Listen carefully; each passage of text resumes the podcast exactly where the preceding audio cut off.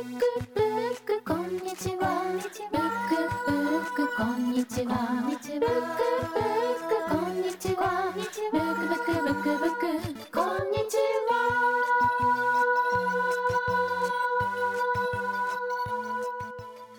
ブックブックこんにちは。この番組は東京神楽坂かもめブックスの僕柳下恭平と札幌北18条シーソーブックスの陣照也僕たち2人の書店店主が毎週水曜日に自分の好きな本のことを話す30分のポッドキャストプログラムです。柳下さんよろしくお願いします。はいじいさん今日もよろしくお願いします。お願いします。じいさん最近あの筋肉痛とかになったことあります？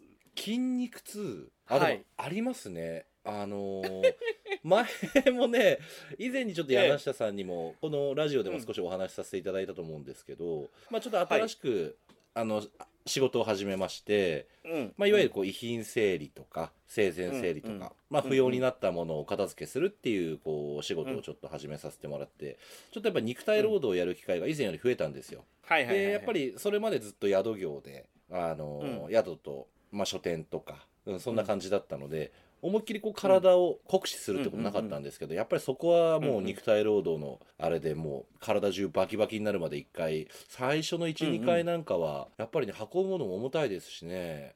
体の身のこなし、うん。普段使わない筋肉使ったのでその時は全身結構筋肉痛になったな。っていうのが一番最近ですね。あの翌日来ます、翌日です。あ当日はまだ来なくて、ですよ寝て起きて、うんうん。うわバッキバキっていう。なんか、うん。あの噂によるとその年取ってくると翌日来なくて翌々日に来るとか言うじゃないですか。はいはいはい。僕もねもう47になりましたけど、うん。まだ翌日来るんですよね。それはまだちょっと若い証拠ってことなんですかね。どうなんでしょうね。でも若くはないと思うんですけどね。もう50手前ですからね。うん。いつになったら翌々日に来るんだろうなと思いながら。いやでも結構長引きはしませんか、でも僕うん。あの、今朝筋肉痛になったんですけど。うん、で今朝？もう今朝はい今朝筋肉痛になって はい。でも今だいぶ取れてますね。そうですか。うんうんうんうん。ええ。いや僕が筋肉痛になったのはもうあの変な話なんですけどえ長野にキャンプに行ったんですよ友え達と、はいはい。で横田さんっていうそれこそあのキャンプっていう会社をやってる横田さんとキャンプに行ったんですよ。うんうんうんうん。で横田さんっていうのは、まあ、編集とかディレクターウェブのディレクターとかをやってるあの人なんですけれども、ええええ。まあ、彼もすごい面白い人ででことあるごとにたまにあの話したりするんですけれどもまあ彼と、えーちょっとお若いあのーまあディレクターウェブのディレクターさんとあともう一人女性、まあ、彼女も編集だったりとかと僕の4人で行ってきたんですねで帰り道に車に横田さんの運転するフォルクスワーゲンの、あの大きなキャンピングカーみたいなのに乗って行ったんですけど、はいはい。バナゴンかな？あかもしんない。そう。さすが、そう。で、かっこいい。うん。そのかっこいいですよね。でその時に、軽井沢のあたりで結構横揺れがしたのでなんとかちょっと体を固定したいと思って僕後部座席に座ったんですけど、うんうん。なんかいろんなポジションを試してみたんですよ。うんうんうんでうん結果助手席の後ろとスライドドアの隙間の三角形のところに体がすっぽり入ったんですよ。でその時点でもう床床に座ってるんですけどでその床に座ってすっぽり体を固定するとマジではい。あの横揺れに動かなくなったので、はいあこれはちょううどいいぞと思ってうん。そこに座ってたんですけどそのまんま体を横に倒して足を椅子の方に上げると、もうがっちり固定できたんですよ。その体自体が。いやあのでリスナーの皆さんあのね今ねディレクターがですねその時の写真をいろいろ上げてくれてるんですけれどもすごい姿勢ですからこれ 車こういう使い方してる人あんまり見たことないっていうような写真が今僕の目の前に展開されてますよ。そうそう。で横田さんの車ってのはやっぱでかくて 運転席とナビゲーターシートの後ろに机が1個置けるんですよ。っていうかそういうもう備え付けの机があってうん。その机があって後部座席があるぐらい広い車なんですね。うんうんうん。なので、あのそこにゆったりとまあ言ったらではないんだけどかっちりと寝れたんですよ。うんうんでうん。これがすごい具合良くて、うんうんあの左足を椅子に乗っけて、うん。右足をドアに踏ん張ればもううん。左右のブレが一切なくて背中は助手席の後ろ側に固定してテーブルの足に左足左腕を絡めるともうどんな方向にも縦揺れ以外はどんな方向にも動かなくなったんですね。はいはいはいはいはい。これは具合がいいぞと思ってそのまんまうん。1時間ぐらいずっとその格好してたら、やっぱあれですねその普段使わない筋肉使ったんでしょうねこの姿勢で。その後から知らない筋肉がなんか右後ろ背中の筋肉とかなんか知らない筋肉がバッキバキになって。であ僕はここの筋肉が弱いんだってことをなんか再認識するようなあの朝を迎えてでももう取れてますね。だから、ね、丸1日でだいぶその筋肉痛は取れてるんですけど。なんかあれですかね。最近あの自分がこう例えば腹筋でもあのええ。昔ながらの腹筋じゃなくてこう当てとくとシックスパックになるよっていう機械あるじゃないですか、ああありますね。はいはいあれとやっぱ同えじ原理で車の振動がこうガーってこうああ筋肉に伝わって結果筋肉が疲れちゃったみたいなことなんですかねあ それありそうですね。すごいいやありそうですよ。あのうん。実際にあの車に設置してた左半身後ろがやっぱり一番筋肉痛なので、はいはいはい。その振動だ温度かな？なんか真下にエンジンが入ってるので、うんあのうん。エンジンの熱が熱くてあの起きたんですけど、はいはい。なんかその辺がいろんな作用をして僕の左後ろ半身の筋肉が異様に発達したのかもしれないですねその。まあまとめるとあの、普段使わない筋肉を使うと筋肉痛になるんだなっていうことですねこれは。そうですねそういうことですね、えー僕も冷蔵庫運んだらやっぱり使わない筋肉使ったもんな。まあそうですよね。うん。それでも仁さん相当ゲストハウスの方が上下運動もするあの階段上り下りもするし、そうですね。比較的体使う職場ではあるんですけど、うん。やっぱりね持つのシーツぐらいなんで、はいはいはい冷蔵庫洗濯機持つとまたちょっと訳が違うかなっていう 感じしますけどね。確かに。うん。あれは背背筋とかやっぱ上腕とか使えますもんね。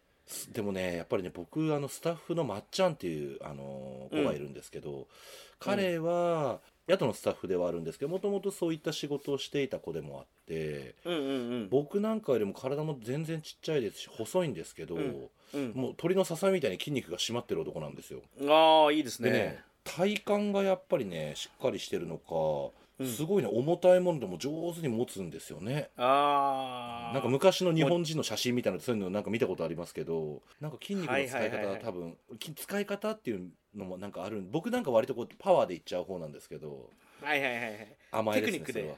そうそう。テクニックでやっぱりやんなきゃ僕覚えたいところですねこれから。だから昔の柔道家とかやっぱり体幹とバランスとタイミングで投げますもんね、ですよね、そうん、そういうことなんだろうなそうだからそれを逆にこうなんかそこの極めることを目的としてちょっとこううん。物運んだりするとちょっと面白くやれるかもしれないっていう密かに企んでますね。いやいいですね。僕も昔引っ越し屋でバイトしてたんですけど、うんうんうんやっぱりパワーじゃないですね。うん。最後。うん。テクニックですね、テクニックですよね本当に、ええ。これまで力任せでやってきましたけど。うん。これからもうちょっと頭使って。そうっすねやった方がいいかもしれないですね我々は。そうなんかだからそれはちょっと、まあ、やってみてまた分かることというかなるほどねってうんこれはちょっとテクニック追求しがいあるぞというふうに思ってます、うん。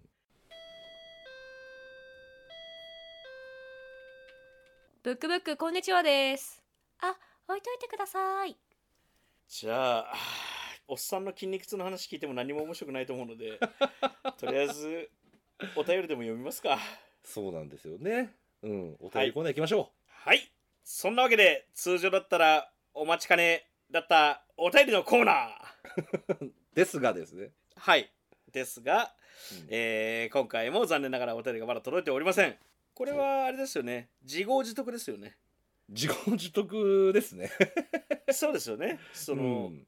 き君たちは何をやってんだとかいう場じゃないじゃないですか。ですねですね、うん、はい聞いてくださってありがとうございます。しかないわけですよそこは。本当その通りでございます。いくらあのカメムシの話をしてなくても。ただですねこれ逆にチャンスかもしれないですね。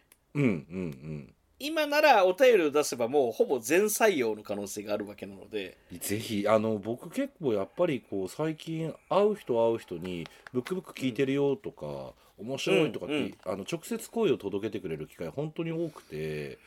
ありがたいいや本当にありがたいなと思ってその度になんか僕も反応ありがとうございますとはもちろん伝えるんですけどちょっとこそばゆいやらなんなんというやらで なんですけど、ぜひあのそういった方々もお便りこの、ラジオ上でのコミュニケーションもぜひ一緒にできたらと思ってますので、ううんん。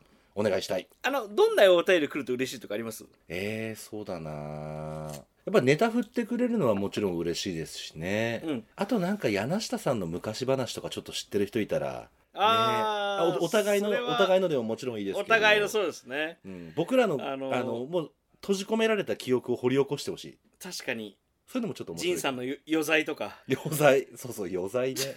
余罪ダメだって。余罪っていう言葉にはいろんなこう含みがあっていいです。味わい深いですね。そうですね。本当に。うん。そういうこうまあ普段だとやっぱ出ない話がお便りで出ることありますもんね。ありますあります。うん。全てお答えします、そうですね。全てお答えします。だからえっ、とこんなことがあるんだけどこんな本どうかしらっていうのの中に、そういうこうあなたたちはどうでしたと我々に聞いていただければ何でも話しますという、そうですそうです。ねえどんな本選んでくださいが困るかな？でも今までもなんとか乗り切ってきましたもんね。なんとかなんとかですよ僕は、ねえ。うん。いやまあでもなんとかお互い乗り切ってきてうん。きっとはいこれからもどんな無理難題でもあのオーソドックスなんですよ。面白い小説とかそういうのでも全然お答えしますし、うんうん。なんかあのおすすめのレシピ的なあのおすすめの最近刺繍を始めたんだけどおすすめの刺繍の本ないですかとかそういう、うんうんうん。ジャンルを限定したニッチなものでも全然受け付けておりますので。はい。はい。そんなわけで、えー今回もですね残念ながらお便りのコーナーならずという2週連続での、まあ同じ日に収録してるからそれはないのはないんですけど。うんうん。まあそんな事情ではなく皆さんからのお便り心からはいお待ちしておりますということではい。はい。今回はだからまたネタ帳ネタ帳を引っ張り出して。そうですね。はい。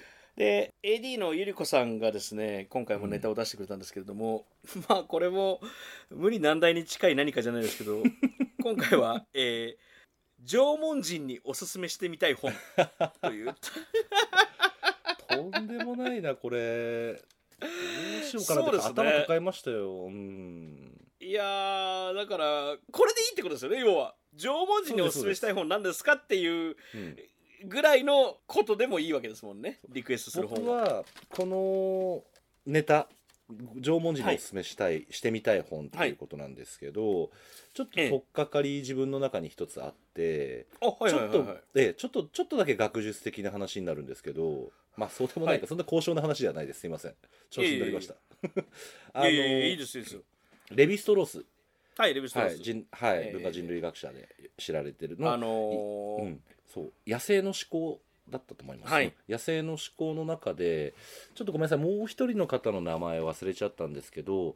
その同じく人類学者の人とこう対談をするページが確かあってその中で、そのもう一人の人がアフリカのある部族のところに、まあ、フィールドワークというかうんうんうん。行った時にですね、うん。その現地の言葉を覚えるにあたって現地の人がそこの部族の住んでいるエリアの木々とか葉っぱとかを指差しでこれは何ていうこれは何とかっていうっていうことでまず最初のそこの言語の学習をしたっていう体験談が語られるところがあるんですけどなんか要はあのその人たちにとって関心のあるもの生きていく上で。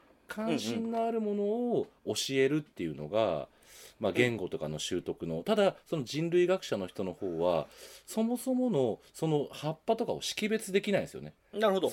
その彼女のその生活にそれはあまり関わりがないし、うん。そもそも葉っぱとかそういったものに興味がないっていう人だったので、うんうん。なかなかその覚えることができない。っていうエピソードを見て、あなるほどなって思ったのがもし縄文人にじゃあ自分が何か伝えようと思ったら、まあ、自分の関心に関心のあることうん。を、うん。まあ、素直に伝えるのがいいかななんて。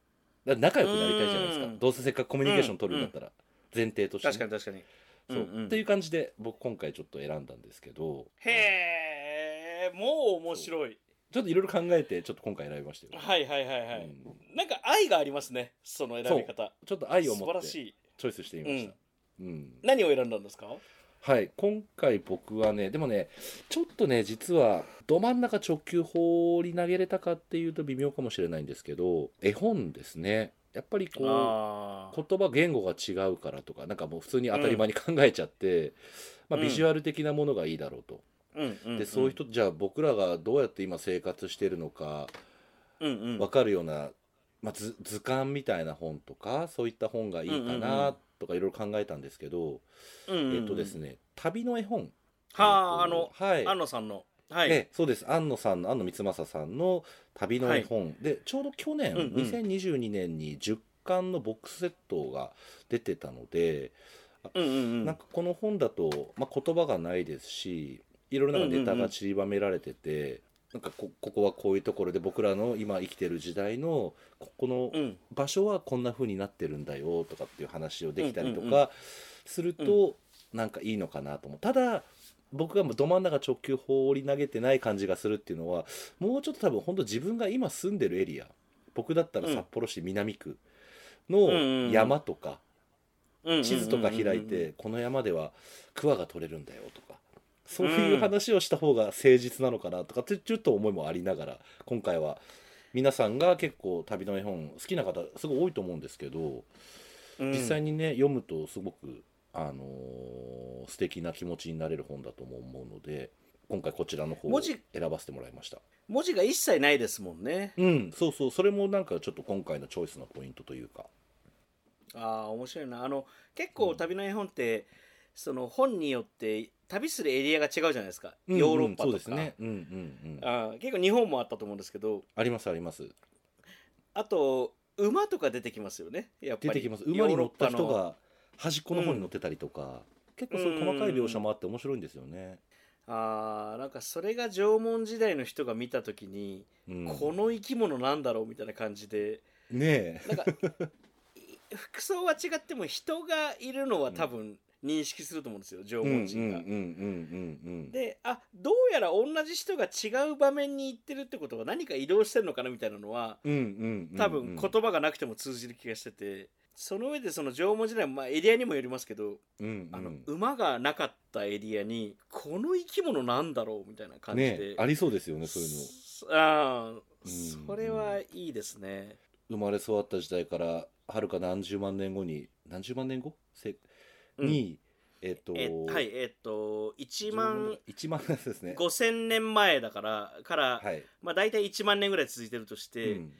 まあ今からまあ8,000年前とかそれぐらいですかね。ぐらいですかね。今から8000年とか5000年とかそれぐらいので今はこういう風になってるよっていうのを、なんか野菜の本とかも考えたんですけどね、そもそも野菜っていうかこう農耕のカルチャーがまだないから。はいはいはいはいはいなん、ね、伝わるのかなとか考えたりとか、そうですね。なんか縄文時代にも実はあの農耕があったみたいな話もありますしね。ああそうですか。うんうんうん、ええ完全に弥生時代だから農耕してるとかいうだけじゃなくやっぱ過渡期はまああったらしく。グラデーションありますよねそれは。うん。いや今ジンさんが言ったあのレヴィ・ストロースの、うん。クロード・レヴィ・ストロースの、えー野生の思考か。うんうんが僕あの本すごい好きで何度も読んでるんですけどうん。うん野生の思考の表紙がパンジーじゃないですか。うんうんうん。だからあの花があの書いてある。ミスズ消防ですよね。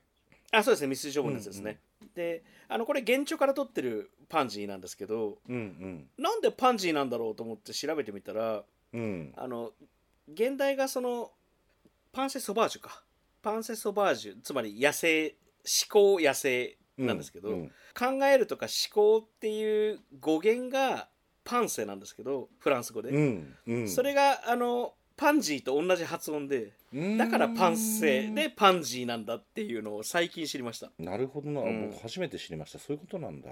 なんかそういうことなんだってなりますよね。うん。パンジー。だからフランス人にとっては考えることとパンジーが同じに見えてんだなみたいなのをなんかこの本から知りましたね。へ Hello, Book Book. 僕もジンさんと選んだ本の傾向は同じで、まず縄文人ってひらがな漢字読めないよなから始まってます。当然フランス語も読めないし、うん。英語読めないし、だったら縄文人の人たちに何読んでもらったら楽しんでくれるかなと思った時に縄文時代と弥生時代の違いといったらまあ縄文という名前の通り縄の文様を土器につけてた、うん。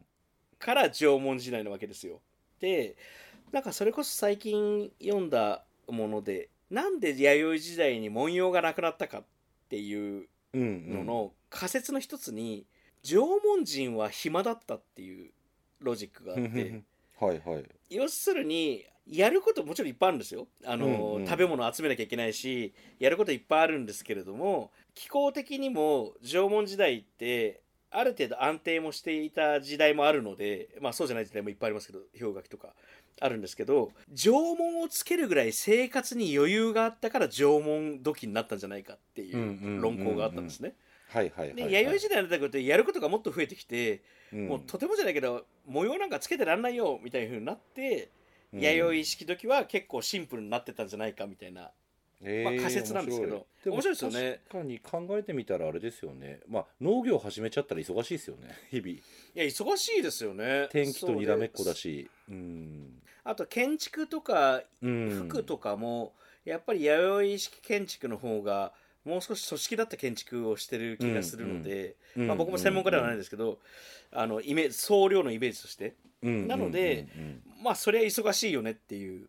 で、縄文人は逆に言うとその土器にパターンを文様をつけるっていうこともしていたわけだから、うんうんうん。なんかパターンブックみたいなものを縄文人が読んだらうん。うんもしかしたらなんか例えばアラビアのモスクに使われてたパターンとか、まあ、タイル細工のパターンとか、うんうんうんあとうん。糸杉のパターンとか、うん。なんか世界中のパターン集を見てもらったら縄文時にそれをもしかしたら掘り込んでくれたりするかなってちょっと思ったんですよ。ああなるほどね。うんうんうん。えなのでなんかいろんなデザインパターンブックをちょっと頭の中に思い浮かべてはいはい。なんかまず最初に思ったのがウィリアム・モリス。うん。壁紙とかで有名な、まあ、イギリスのデザイナーですけれども、うんうんうん。えーパイインターナショナルから出ているウィリアム・モリスの「世界100枚レターブック」っていう本があってですね、まあ、ウィリアム・モリスってあの草木、まあ、もっと言うと鳥とか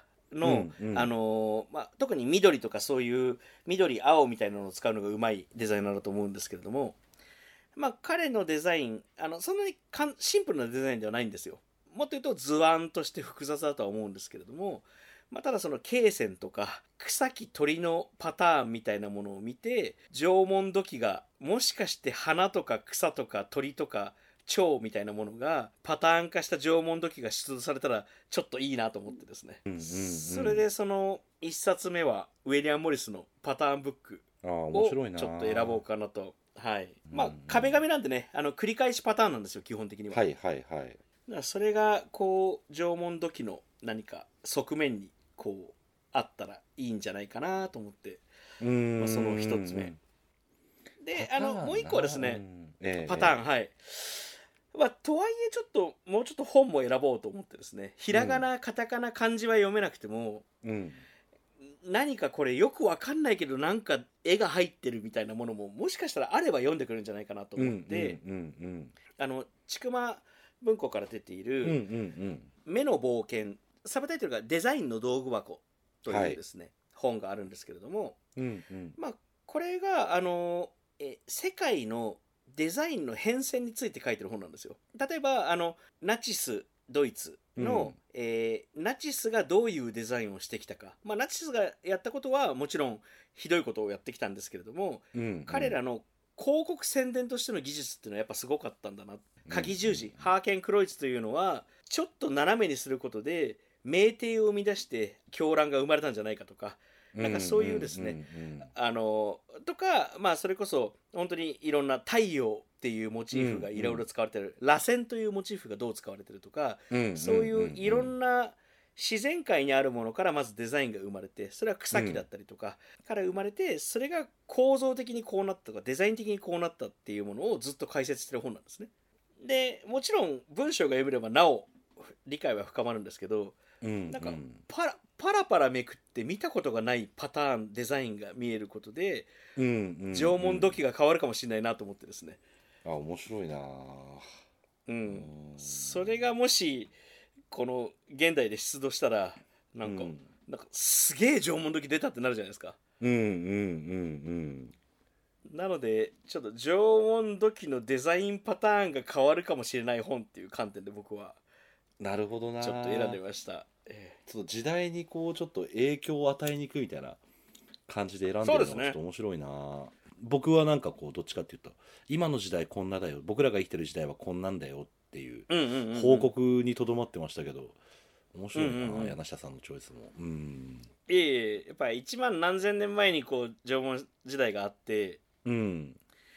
それが言ったらまあデザインのの残ってるデザインの最初なわけじゃないですか。うんうんうんそれを1980年代ぐらいのデザインをいきなりぶち込んだらもう下駄としては1万5000年ぐらいの下駄を履くわけですよねそこで。うんうんうん。そしたらやっぱあのどの時代にもどのジャンルにも天才って多分いると思うので天才というかなんか新しいイノベーターっていると思うので、うんうん。なんかこの本を読んだ後になんか多分そういう天才がそれを見たらちょっと考えられないような下駄を履いた縄文式土器ができたらちょっと面白いなはいはいはいはい。はい面白いな。そんな感じですね。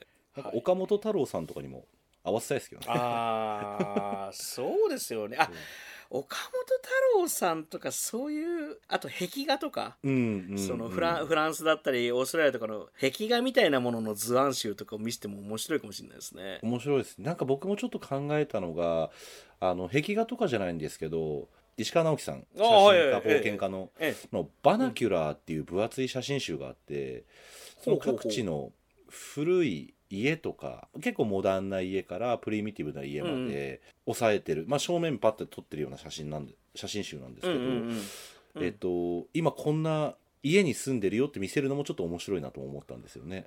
各地で。いやーいいですね。あの縄文人に読んでもらいたい本でレシピとかもちょっと考えたんですよ。はいはいはい僕も一瞬考えましたそれ。うん、ねでもスパゲッティ見た時にこれ食い物ってわかるかなと思って。ねわかんないんじゃないかなわかだからんないですよね。肉を焼いたものとかだったら、うん多分あ肉だってなると思うんですけど、うん。なんか素焼きじゃなくて釉薬塗った皿に盛り付けてある時点でなんか食べ物に見えるかなみたいなのをちょっと考えてそれこそ仁さん前紹介したあのツリーハウスの本とかは面はいはい白いかもしれないですね。ねなんかそういうのはちょっとなんか通ずるものもしかしたらちょっとあるかも。ね、でそのツリーハウスの本を見て今度弥生時代になってネズミ返しのある穀物倉庫とかできるかもしれないじゃないですか そのね、うんうんうん。いやーすごいな本ってね話が広がりますね。あのウェブサイトはサーバーがないと見れないけど本はまだギリギリ物があれば見れますもんね、そうですね。うん。えー浦沢直樹さんが書いた「ビリー・バット」っていう漫画があってはい。それがまあ漫画に関する本でもあるんですけどうんうん。その最後の方のシーンで戦争が起きてるんですよね世界でうんうん。でその時に、あのビリー・バットの漫画が読みたい味方軍と敵軍の兵士が出てくるんですけどそのシーン僕すごい好きで、うん。紙のまあアメリカアメコミですね。ペーパーバッグの薄いアメコミの本がその戦争下で最新刊が読みたいって敵軍も味方軍も思ってそこで友情が生まれるシーンで終わるんですけどなんかねそのそんな感じで縄文人にちょっと渡したいなと思いますね。なんか柳下さん以前の収録の時に、うんうん。色見本？はいはいはい僕もちょっと署名というかあれをちょっと失念してしまいましたけど色見本見せるだけでも面白いかもしれないですよね。あー確かにななんかああ、うんそれそうかもしれないですね。まあ、まず本っていう時点でびっくりするでしょうね。まあそうですよね、うん、なんだこれはってなりますよねもう祭り上げられるレベルで、それがなんかご神体になるレベルで、なんだこれってなりますもんね。なるでしょうねうんああ、そういう意味ではあれですね。なんか、情勢本の背が丈夫な、そっから1万年、2万年残る本とかにしといてもいいかもしれないですね。なるほどね。うん。中身わかんなくても本としてだから聖書とか、うん。そういうもうガッチガチに経年変化に耐えれるような性病死の本みたいなものはもしかしたらどんな本でもいいのかもしれないですね。僕らの時代になるとそれオーパーツとか呼ばれたりするんですかね？そういうのが。だと思います水晶のドクロと一緒に並べられるみたいな感じ、ねえ。色見本があいいな。逆に色見本が1万年経ったらどうなるのか知りたいな。確かに。赤は赤退職するのかなとか。ね確かに確かに。まあするでもう紙がどうなってんだろうなもやっぱ最強なのはなんか竹管に墨で書くみたいなのが最強ですよねきっとね。うはい結局そうでしょうね。ですね。和紙とか竹竹管とかってやっぱ強いんだろうな。うんうんはいそんなわけでこれ皆さんのお便りのヒントになるといいんじゃないでしょうか。うん。うん縄文人に読んでもらいたい本をお便りでくれても大丈夫ですという。そういうメッセージですね。我々が我々から。そうですねそうですね、うん。そうですね。はい。まあそんなわけで皆さんのお便りお待ちしておりますということで、えーはい。今回もありがとうございました。ありがとうございます。カモエブックスとシーソーブックスのブックブックこんにちはでした。こんにちは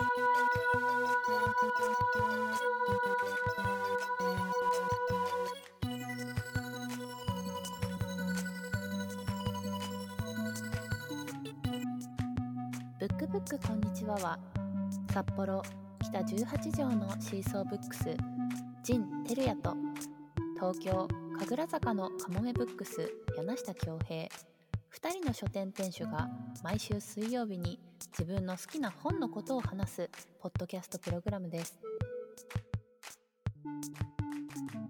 ブックブックこんにちは。